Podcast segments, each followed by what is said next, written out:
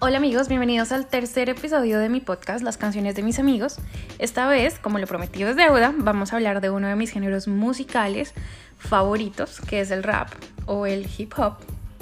Eh, yo la verdad prefiero el rap en español, aunque debo admitir que crecí con mucho hip hop en inglés, como es Eminem, Dr. Dre, 50 eh, Cent. Mmm, yo creo que se me escapan algunos, pero tengo muy buenos recuerdos con la música de Eminem, con mis primos, que en ese momento ellos, ellos eh, eran raperos y, y, hacían como batallas de improvisación con otros chicos en, en la calle y todo esto, y era, era demasiado divertido. Y siento que de alguna manera el rap y estas batallas de improvisación estimulaban el, el pues el desarrollo cognitivo de la gente. Fuera que la improvisación... Eh, como fuera constructiva o no, pues los muchachos tenían que pensar en, en algo que rimara, en algo que sonara bonito. Y de alguna manera esto les, o sea, como que los formaba más en el lenguaje. Eh, mis primos hacían eso, también muchos amigos del colegio lo hacían. Yo recuerdo mucho que yo tenía muchísimos em, amigos que les encantaba esta música y ellos tenían pues como su grupo, ¿no? De, de raperos y toda esta onda. Aunque siempre tuve amigos de todas las tribus, como se decía en ese entonces, que había muchísima, muchísima como tribu, que era como que los emos, los raperos, los punks, los skinheads, y que los skinheads tenían dos eh, líneas. Yo me acuerdo muchísimo de eso. Pero recuerdo que disfrutaba muchísimo compartir con esta gente que le, que le encantaba el rap, sobre todo pues el rap en español, y que se vestían así ancho y todo esto era como una pues ya una cultura y todavía sigue siendo. Y, curiosamente todos estos amigos que, que, les gustaba el rap, hoy en día pues lo siguen escuchando, escuchan música que tiene un, un contenido muy muy chévere, como lo es eh, Residente, que es de Puerto Rico, que siempre tiene como la música protesta a través de sus letras. Está Capela, que es de Venezuela, buenísimo. Cancerbero, que pues se murió, pero también tenía casinos románticos muy muy buenas. Y hoy en día la movida del rap en Colombia está demasiado buena. Yo me acuerdo que, que yo empecé a ir a unos toques de rap que eran como muy privados eh, en mi época universitaria. Y había un grupo que, o sea, yo recuerdo que yo llegué allí como por accidente y se estaba presentando un grupo de Medellín que se llamaba Los Alcolíricos. En ese momento eh, no, no eran para nada pues reconocidos, o sea, era un grupo normal es más, me acuerdo que fui con una amiga y ella me dijo como, Dani, esto está muy ñero, no sé qué, eh, no me parece cool, bla, bla, bla. Y yo decía, no, pero es que a mí me gusta muchísimo. Eh, me, gustaban muchísimo. Y, cuando los, escuché cantar, eh, recuerdo que me hicieron demasiado clic. Em, sentí que de alguna manera el rap a través de los años, o sea, desde que yo fui pequeña en el colegio hasta que estaba en mi época universitaria y aún todavía, representaba como esa voz eh, de lo que uno a veces se calla, de injusticias, de muchas cosas que, que pues uno no es capaz de decir o por miedo o por pereza de ponerse en confrontación con, con, cualquier persona, porque eso desgasta demasiado. Entonces yo valoro demasiado este género musical. Recuerdo con mucho cariño la primera vez que vi tocar a los alcolíricos y la última vez que fui a Bogotá, que fue el año pasado, como para esta época, que fui al Stereo Picnic, ellos estaban tocando y yo estaba con una amiga y su novio y yo les dije, por favor, vayamos a verlos, son demasiado buenos, no sé qué.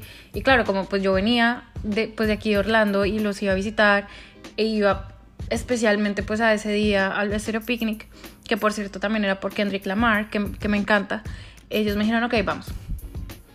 Cuando yo vi que Alcolíricos llenó, o sea, llenó más o menos en, el, en la tarima en la que estaban, era donde tocaban como los artistas más famosos, incluidos Kendrick Lamar, y lo llenaron completo.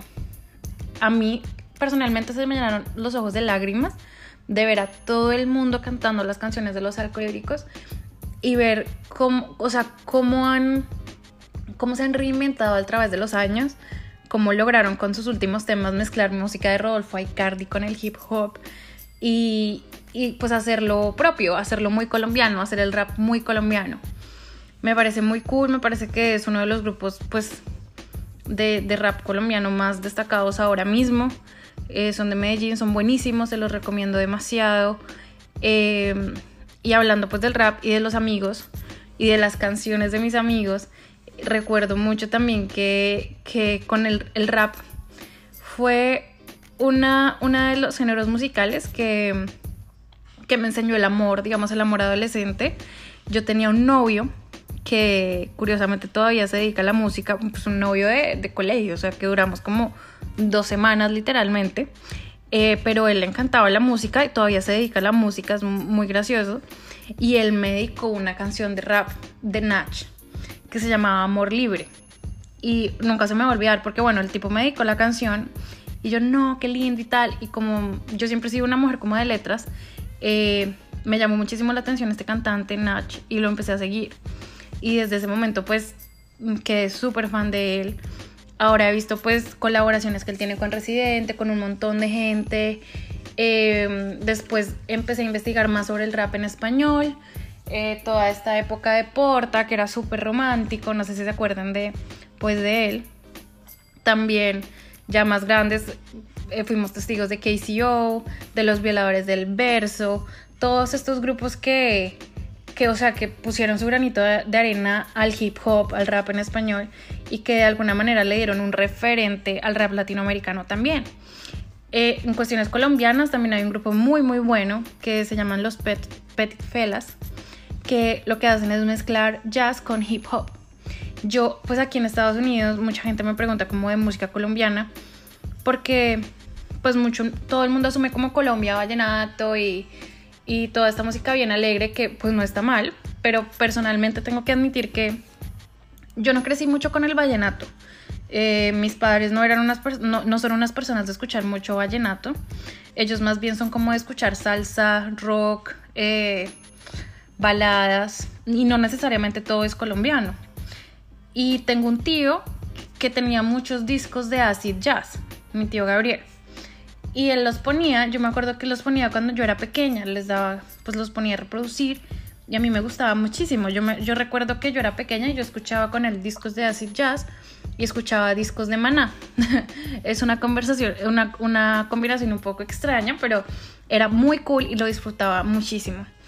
Y este grupo de los Petit Felas, al mezclar el jazz con el hip hop, de alguna manera me trajeron muchos recuerdos, tienen contenidos de letras muy muy bonitos eh, y también como pues del corazón, o sea, son letras así que que en algún punto todos nos vamos a sentir identificados y que yo he recomendado muchísimo aquí en Estados Unidos a mucha gente que me pregunta por música colombiana. Eh, lo, creo que el género musical que más he recomendado ha sido hip hop en español y he mostrado muchísimos grupos de rap en español de Colombia que, que me han gustado mucho, que me han marcado la vida. Eh, y que me hacen recordar a muchos de mis amigos, eh, porque todos en algún momento escuchamos hip hop. O sea, me acuerdo mucho que todos tenían como un apodo y, y recuerdo mucho a uno de mis amigos que, que él se llama Cristian, pero pues se hacía llamar Tancho. Y hacía, y también hacía improvisaciones, y hacían grafitis, a mí me encantaba. Y debo admitir, yo creo que él se va a reír cuando escuché esto, que, que yo llegaba a mi casa y yo intentaba hacer grafitis, pero a mí me quedaban horribles, o sea, a ellos les quedaban súper cool. Y yo intentaba improvisar frente al espejo, pero no, no me salía. Entonces yo lo que hacía era escribir y escribir y escribir y de alguna manera yo sentía que hacía parte de eso. Y, y me encantaba que me mostraba música nueva de rap y todo esto. Como que al mismo tiempo me, enseñaban el rap y el reggae, que era muy, muy cool tenía otro amigo en la ruta, pues dos amigos en la ruta, pero uno en, en particular que se llamaba Daniel, Daniel Rengifo.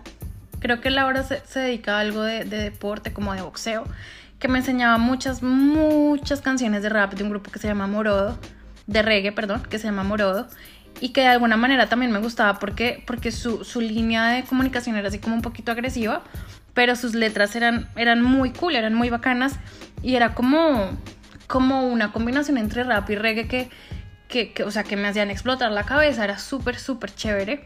Y por eso para mí el rap es tan importante, porque pienso que influye en muchos géneros musicales, que está muy presente en nuestras vidas, em, que puede hablar sobre cualquier tema. Así como cualquier género musical.